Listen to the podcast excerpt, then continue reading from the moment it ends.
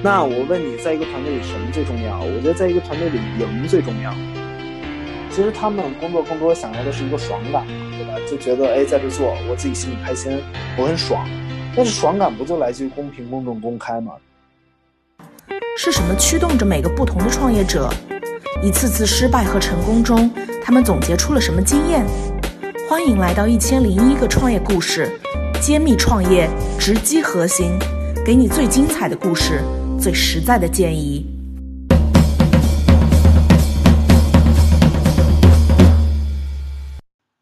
大家好，欢迎收听今天的一千零一个创业故事，我是主播 Rita。今天呢，我们继续邀请到了易思会的创始人高雨桐。在上期节目当中，他跟我们分享了易思会到现在的发展过程，以及他自己如何在过程当中提升易思会的运营和他自身的效率的。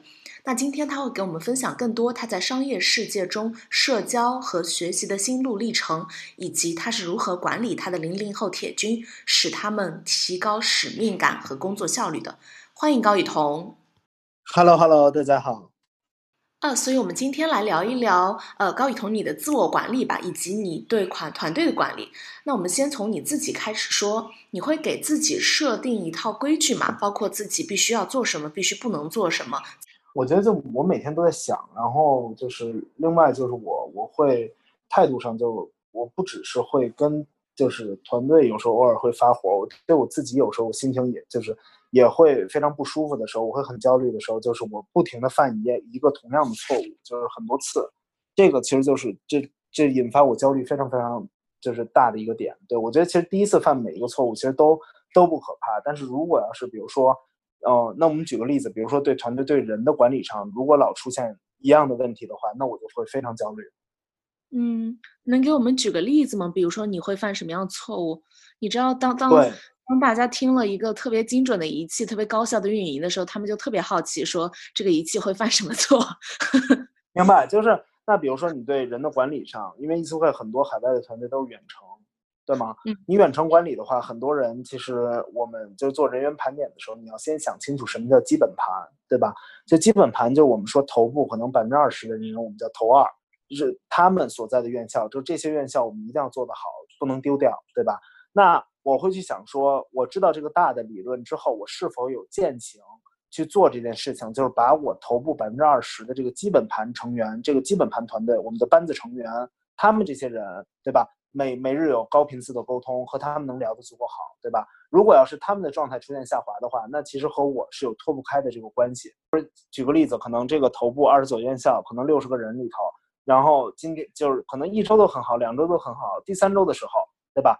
光突然有，比如说一两个人状态不好，对吧？然后带来了很大结果上的这个失败的时候，那我会去想说，我为什么会造成今天这个问题？就是是不是因为前两周他们的 performance 很好，我就大意了，对吧？我觉得他们没有问题，实际上他们可能生活中、工作上遇到了很多事情，他不想来跟我提，或者说甚至他们都觉得没有大问题的时候，他突然就就到了第三周，他忍不住了，他崩了，对吧？那我就会去思考说，这个过程中是否我可以第二周、第一周的时候去做。一些事情去把这个问题给它解决掉，对吗？其实你你你自己也心里清楚嘛，你造成一切后果肯定都是你自己，要么偷懒，要不没看到这个问题，对吧？那大概率上其实都是你偷懒了。那偷懒这种事情就让我自己很气愤，我都会觉得说，哎，你自己明明知道这个问题，那你为什么不早一点去干预它，去解决它呢？你总会觉得这个问题会自己解决掉，但这个问题并不会自己把自己给给 solve 掉，你还是要自己提前去干预的。嗯。所以就是心里知道问题，你就不能去逃开，然后也不能去麻痹自己。我觉得你对自己要求也非常严格。嗯，对，我觉得就我我我其实一直跟团队说，就是我我的直觉、我的判断其实都一直都特别准。就我觉得这个地方有问题，它一定会有问题，对吧？那一定会有问题，你为什么不早一点把这个问题给解决掉呢？你为什么要去逃避？你去躲避它呢？嗯嗯，对吧？就你总觉得逃避逃避，这问题就没了。不，这个问题一定会回来找上你的。是的，确实是这样子的。你觉得你们公司发展到现在，你自己犯的最大的一个，嗯，不不管说是错误还是失败吧，是什么？就是你你自己到现在可能都觉得回过头来想，希望 things were different。就我觉得还是就是你对每一个人身上花的心思嘛，就是这个也，我觉得任何人都会犯这个问题，就是说，当你过于的去相信这个。Equation 就是一个算法里头这些确定性的时候，其实你没有想一个一个不确定性。什么叫这个不确定性呢？不确定性就是这个你做事情的这些人，他们的心思究竟放在这个事情上多少，对吧？或者说他们真就是多 all in 在做这件事情。就是我我总会问我自己说，我怎么能让每一个团队成员 all in，真的就是去相当于把所有的这个能力潜能都拿出来，只 focus 在议事会上，不不会被其他东西 get distracted。然后那那我最后总结出来，我发现这个精力心思啊，它是将心比心的，就是你对他们这么好，他们才会对你对公司这么好，对吗？那如果你要是只是觉得他们是一个 team member，对吧？你并不觉得他们是自己的家人的话。你可能很多时候就会不在意很多的问题，那这些不在意，其实慢慢的就是他们也会形成这种对你对公司不在意的这种感觉。嗯。说起来，我们又回到了呃这个管理的这件事情上来。我看过你的一些访谈，我知道也会有很多的呃平台去请你做分享，特别是关于零零后怎么样去管理这个话题上。然后上次我听你和一位呃创业前辈一起谈到说，零零后的管理，我们去用公平、公正、公开这个原则，我觉得也总结非常精辟，公平、公正、公开。Yeah, yeah. 嗯。对我，我觉得这对对对他们就是这样啊，就是我很爽，但是爽感不就来自于公平、公正、公开嘛，对吧？你你不要搞那些办公室那些小的这些小动作，对吧？你要让他们觉得努力就会有回报，就简单一点，这个是是是他们最推崇的这种。嗯嗯嗯嗯，大家听到零零后第一想到的真的不会是铁军，就是我第一次跟你聊管理，我非常震撼的就是你竟然可以用铁军思路去管零零后，因为大家对零零后的概念就是，呃，非常在意个人表达，非常在意不同感的这么一群人。嗯，对，我觉得这，like，就你你的顾虑是对的，就我觉得是这样，零零后就是不只是零零后了，其实每一个 generation，其实大家在一个团队里头，其实他们都有自己的个性，对吧？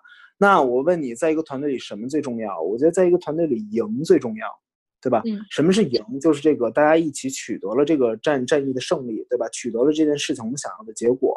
那如果你再有个性，最后如果你打一次仗不赢，打两次仗不赢，即使你再让他们有个性，对吧？每一个人都再有个性，在这个团队里，如果一直打败仗，他也到最后不会去去享受这个过程的。他可以很自我，对吧？然后，但是他最后如果赢不了的话，他又会很迷失，对吗？然后呢？如果在一个团队里，我们稍作管理，对吧？让大家在舒服、可以接受的程度下，对吧？去执行我们的标准动作，最后打了胜仗之后，他会觉得很爽，他会觉得他是团队成功的一份子，然后他不想从这个团队中出去，对吧？他一直和他的兄弟们一起打胜仗，这种感觉是不一样的。明白。所以就是拆分动作，第一步就是让大家发现团队的赢是每个人的赢，就大家一起赢的感觉。然后第二步就告诉他们怎么怎怎么能赢。对，我觉得就是我们叫志同道合的人嘛，共创新事业并分享成功。志，我们就说志向嘛，对吧？就你志向上是否所有人 share 同样的一个愿景，对吧？想想打赢这场仗，就是什么叫打赢，怎么去定义，对吧？这个都是我们的志向，对吧？那道是什么？志同道合嘛，就是道就是方法论呀，所有的人要遵循统一的方法论去打这个胜仗啊。你觉得这个方法论这件事情，或者说百分之八十的标准动作，会影响大家创新能力吗？就是早期的时候，大家肯定都不接受嘛。但是如果要是就到最后，其实大家都是结果导向嘛。就是你我花了很多的努力还不见结果的时候，就他们自己就会冷静下来呀。所有的人，其实大家你要想一个东西，无论是九零后、零零后、八零后、七零后，对吧？都会有自己的原则、自己的想法。但关键问题是，最后这个结果会叫醒很多人的，嗯，对吧？你就拿这个结果给大家看，其实每个人都是理性的呀，对吧？如果他要不是理性的，那他留在这个团队的意义和价值又是什么呢？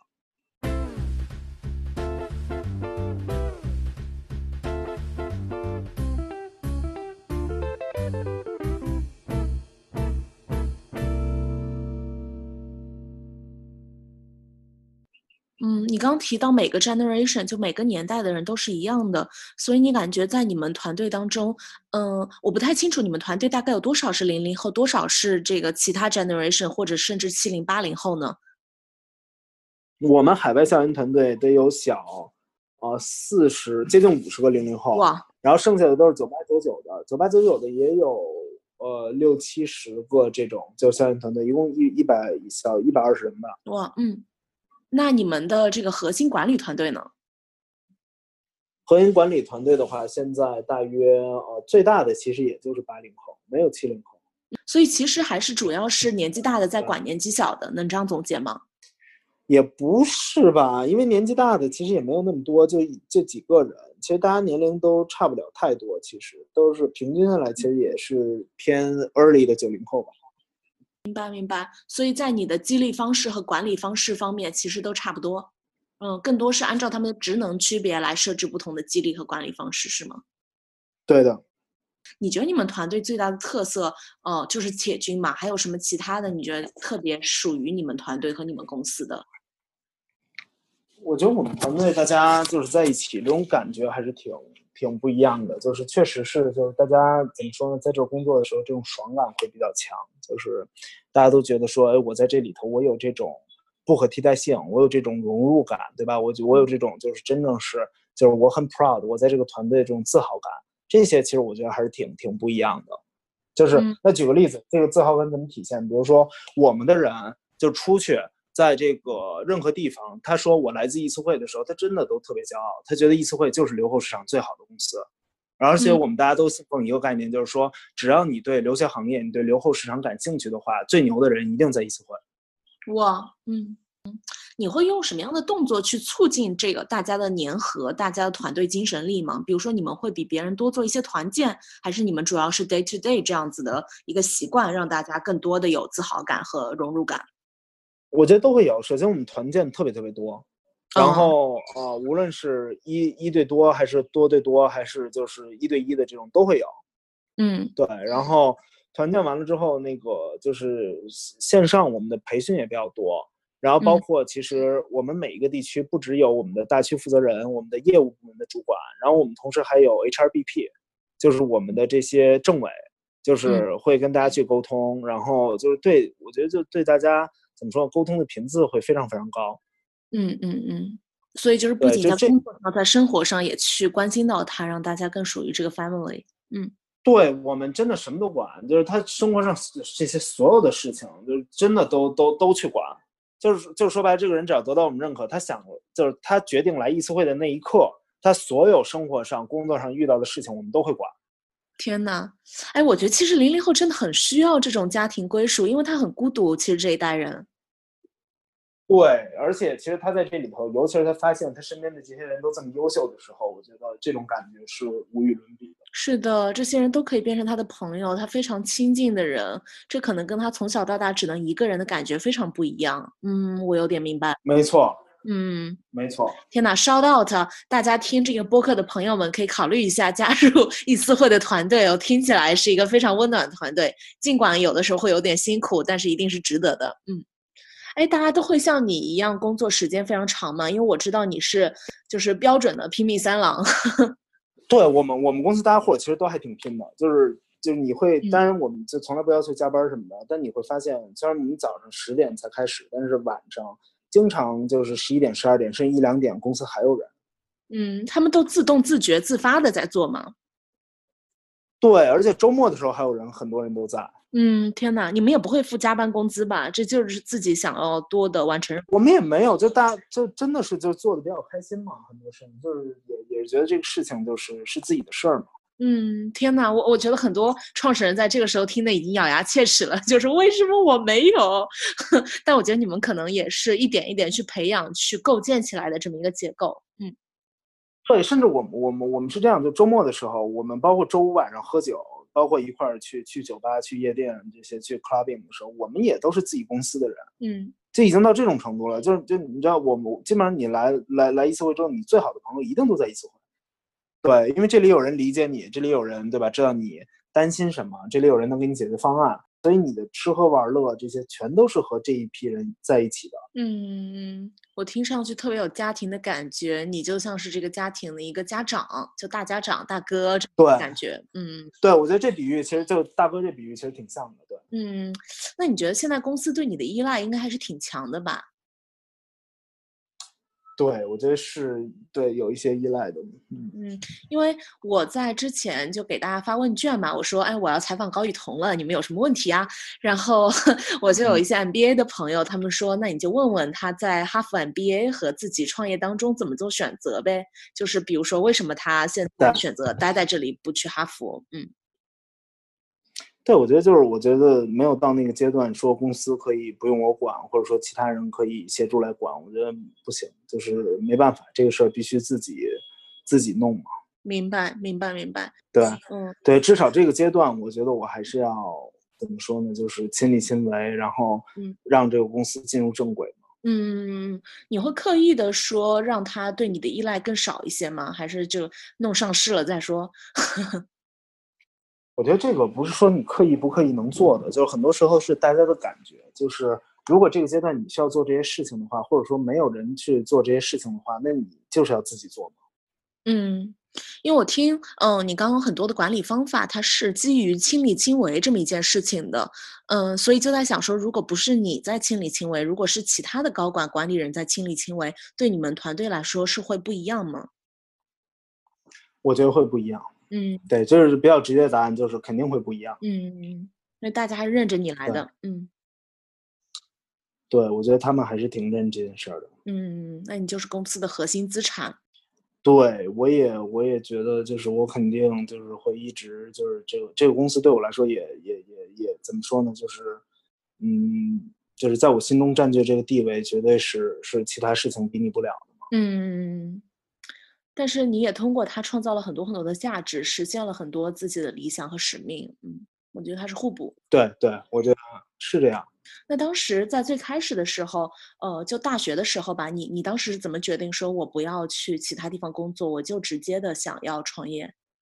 我觉得，因为当时已经到这个阶段了，就是给你的选择也不太多了嘛。就是，就首先这一件事情你很热爱，对吧？嗯。然后第二呢，是我觉得，呃，不仅热爱，同时呢是这一这这这一件事情，就是说，哦，你觉得真的很有潜力，就是啊，你能去做出来一件改变行业、改变用户思维的一件事情，对吧？然后那第三呢，就是这件事情你能带着和你一起努力的这帮人成功，嗯，对。我我自己感觉，其实对于我们这一代，或者说九零后来说吧，说到留学生创业，真的第一个或者前几个想到的就是你的名字。我自己感觉，可能一个就是你做的很成功很大，还有一个就是，呃，你的 commitment，就是你的投入真的很大。对。然后我我对我觉得这个 commitment 肯定是最重要的。对。嗯嗯。然后我自己感觉就是这么多年来，嗯，从大学到现在，我也我跟你虽然不是经常交流，但是也。能够感受到，就是你的公司和你个人都在经历非常快的变革、成长和提升，呃，然后我就想帮大家可能去理解一下，就你怎么样快速的在商业世界里，呃，去适应或者说去构建自己的人脉关系网的，因为我知道你也跟对，我觉得行业大佬啊，他们会经常请教沟通，包括去上这些管培课，嗯，对对，我觉得像你你要去思考嘛，就是说，哦。很多时候就是就是很多饭局啊，这酒局你可以不去，对吧？其实我我我原来是一个比较喜喜欢社交的人，但我后来越忙的时候，你会发现你就越不想去，对吧？你就是你你你自己总会去判断说，哎，这个东西能给我带来的 return 是什么？或者说我这个阶段其他的哪个是我的 priority，对吧？总会大家有这个思想，对吧？那我觉得就是你你你其实就是几个几个人，我觉得非常厉害。首先举第一个例子就是王兴，王兴呢，即使他再忙，他每周留。美团的王兴，对，他会留，比如说三到五个小时，然后他去请教任何行业的人问题，嗯，他都是带着问题去找这些人的，比如他就不停的发问，可能这个人他跟他吃饭吃一个小时的这个过程中，他一直问人家，可能问三四十个问题，对吧？问完了他你足的走，就是其实你要把这个过程当做，其实你自己也在学习，就你要功利心怎么说呢？就是说满足你自己的好奇心。如果这样的话，你会觉得，哎，OK，这件事情是值得的，就是你你会去努力去做这个东西，对吧？然后，那那那我也是一样的，就是你像一个周末，对吧？你可以，对吧？来公司加班，你也可以在家歇着，你也可以读书，你也可以去上管培的这些课程，对吧？那你不仅要去上课的同时，那对我来说，我是否能 all in 百分百精力去上这堂课，对吧？你也知道，一周本来就已经很累了，周五晚上，然后饭也不能吃，一般管培课周五晚上开始，上到晚上十一点，要和同学再去喝酒。天呐，然后第二天早上八点就到课堂，一直上到晚上十一点，然后再再吃个烤串什么，又晚上两三点，然后第三天周日又是八点，就又上课上到下午五点，就你你会发现非常 intense。但你跟他们在一起的时候，你如果有好奇心，问他们很多问题的时候，你会很心满意足的达到很。就得到非常非常棒的一些答案的。嗯，所以总是带着问题去跟大家社交，我我觉得你这个点很好，其实可以给各位呃，甚至是在上 MBA 的朋友，因为你刚刚这个其实总结的也有点像是一个非常非常呃 intense 的 MBA。嗯，那我觉得 MBA 大家很多对社交很消耗人，因为喝酒啊什么真的很消耗，但是你永远带着问题去，呃，尽大程度的把自己当成一个海绵去吸收。嗯。对对，我觉得这个非常重要。嗯嗯，你会觉得呃有必要去把自己核心那一块跟大家分开来吗？因为这个商业世界有很多不一样的打法，大家也有很多自己的呃 philosophy。嗯，你会觉得说我是我，你是你，这个我不能被你们影响，会自己要特别的谨慎这件事儿吗？还是其实也不会特别的需要做这件事？我觉得挺需要做的吧。你说就是说和大家怎么就是这种关系吗？还是什么？我。就是自己的原则性，因为这个呃，中国的商业世界大家也知道，很多人做事方式不一样嘛。对对，嗯，我觉得这个原则呢，就是总对，就是因为因为我我是这样，我觉得其实挺有意思的，就是我前两天呢读了一本，就是就我我我又在就是读那个 Ray Dalio 那个原则嘛，就是你说这原则性，我觉得其实挺有意思啊。中国人其实做这个原则呢，很多时候。就会觉得说原则是一些非黑即白的一些事情，对吧？这个其实更像是你的价值观，是做什么事情，就是哪些是能做的，哪些是不能做，哪些是红线，对吧？嗯。但我觉得，其实人和人打交道，包括团队成员互相之间打交道，你很少会涉及到这种触碰你底线的事情。很多的时候，大家都是拿这个底线当做其实是推脱的一个借口。嗯，其实本质上。对，本质上他不是触碰你底线，或者你也没有原则性那么强，对吧？你只是不喜欢他，或者说不支持他，或者不认可他，或者觉得他做这个事情不能成，或者说你就不喜欢，单纯的觉得做这个事情没有意义，所以你会拿这个原则性去挡掉他。其实就是我，我觉得这个原则这个问题，很多人其实没有。没没有什么原则性的呀，就是你你会发现，就是对吧？我觉得就是你说真正就触碰底线的这些事情，比如说对吧，黄赌毒这些肯定是你你你不能碰的呀，这些大家都是统一有的共同原则，对吧？那你说商业角度上，你自己所谓的原则是你是否做坑人的事儿，还是怎么怎么着？我觉得任何人都不想做坑人的事儿啊，对吧？就是都是统统一的结果，让你面对这种就是这么就触碰红线的事情，我觉得在正常的工作生活里头也基本上不会出现的，其实。明白，所以很多人说我的很强的原则性使我在中国商业市场没法成功，这其实你觉得都是一个推脱之词？我觉得完全扯淡。那你看人家那么有原则的人，那些成功的人都很有原则，那人家咋就做成了呢？对吧？我就特别逗，我老跟团队说，我说一旦我听到这些话，我都叫什么？我叫我说这些都是叫自杀性问题或者自杀性回复，对吧？就是。你说你自己不行，那总有人做成吧？那那那些做做成这个事情的人，那他们就没原则吗？嗯嗯，我总会这么反问他们。我说，那这个就统一的嘛？就这种问题，这种回复都是自杀性的。嗯，就事实很容易把你辩驳掉这种。嗯，对，就是你就不要说这种话嘛，对吧？你自己感觉这创业七年来，你自己最大的变化在哪里？我觉得很多就是就是心态吧，就可能原来就是有一个阶段就是你特别想成，嗯，然后这是第一个阶段，第二个阶段呢就是你自以为自己成了，然后所以就开始飘，第三个阶段呢是你突然意识到你自己没有成，你会跌到谷底，你会开始质疑很多东西，嗯，然后第四个阶段呢你又会慢慢爬起来，对吧？就是说你心态上觉得哎呀没关系，你可以勇敢，可以大不了从头再来。对吧？我觉得这个其实都是有一个周期的，就是每一个创业者都会有这四五个 cycle 在里头。关键问题是你是否能一直放平心态，对吧？真正从容的去面对这个东西。我觉得我最近老跟团队一直在说，就是我觉得最难的这个状态是什么？就是从容。嗯，是的，是的，我非常同意。嗯，对吧？就是享受你现在做的这个事情，然后每天都努力去做，就是。别别别总关心这个结果啊，给你带来这些影响，你就拼命拼尽全力去做。我觉得这是最舒服的状态，就稍微从容点嘛。嗯，哎，我们今天聊了很多，就聊到了易思汇的这个商业逻辑，你们做的事儿，然后你的管理的一个模式，你的管理的哲学，然后聊到你个人的成长发展和你的核心信仰，嗯，和你自己做事的原则。那我我知道我们听这个播客的人虽然暂时还不是很多，但是有挺多都是嗯对创业比较感兴趣，想创业的。嗯，要不你就就是慷慨的给大家，就可能是三十岁不到的这些人一点。小小的建议，嗯，你觉得可能在做创业这个决策的时候，他们需要想什么事儿？然后在创业觉得比较难的时候，怎么去坚持？就首先，我觉得理性上你要想一个东西，就是这件事情你是不是会坚持一辈子去做，对吧？那坚持一辈子做，或者说你真的足够想去做，你要想这个足够想和坚持一辈子是有区别的。人想做很多很多事情，但是坚持不下来的原因可能是，举个例子，这件事情太小了，你给它实现之后，这个东西做不大，你会发现，对吧？就是我就被现实所打趴了，我就要去再做别的，我坚持不下来，对吧？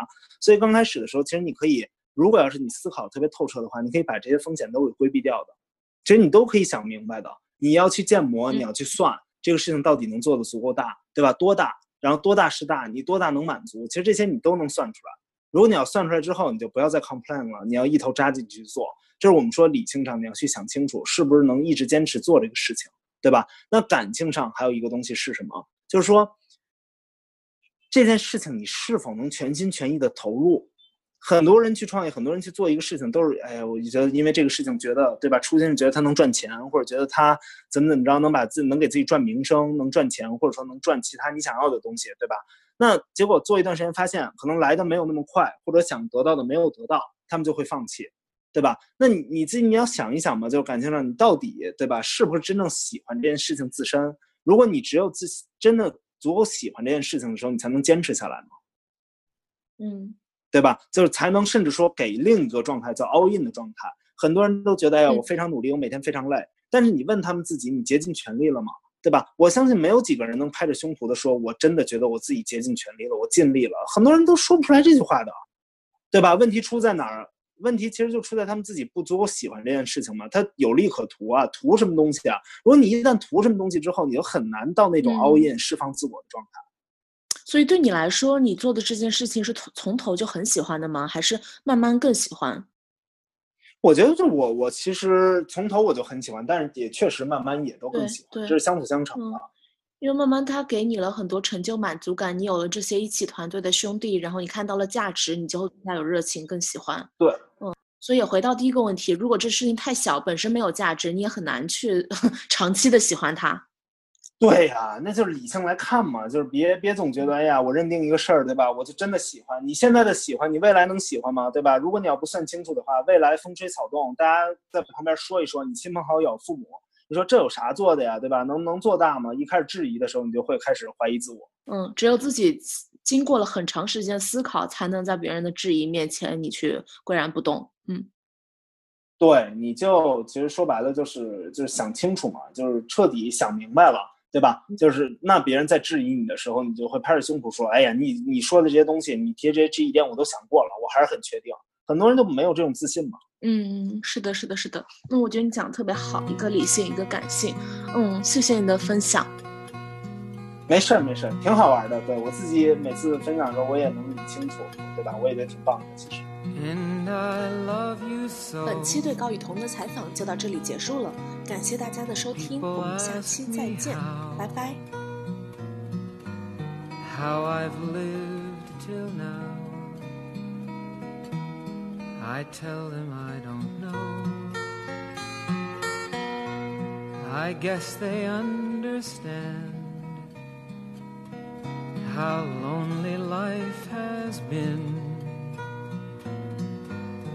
But life began again the day you took my hand.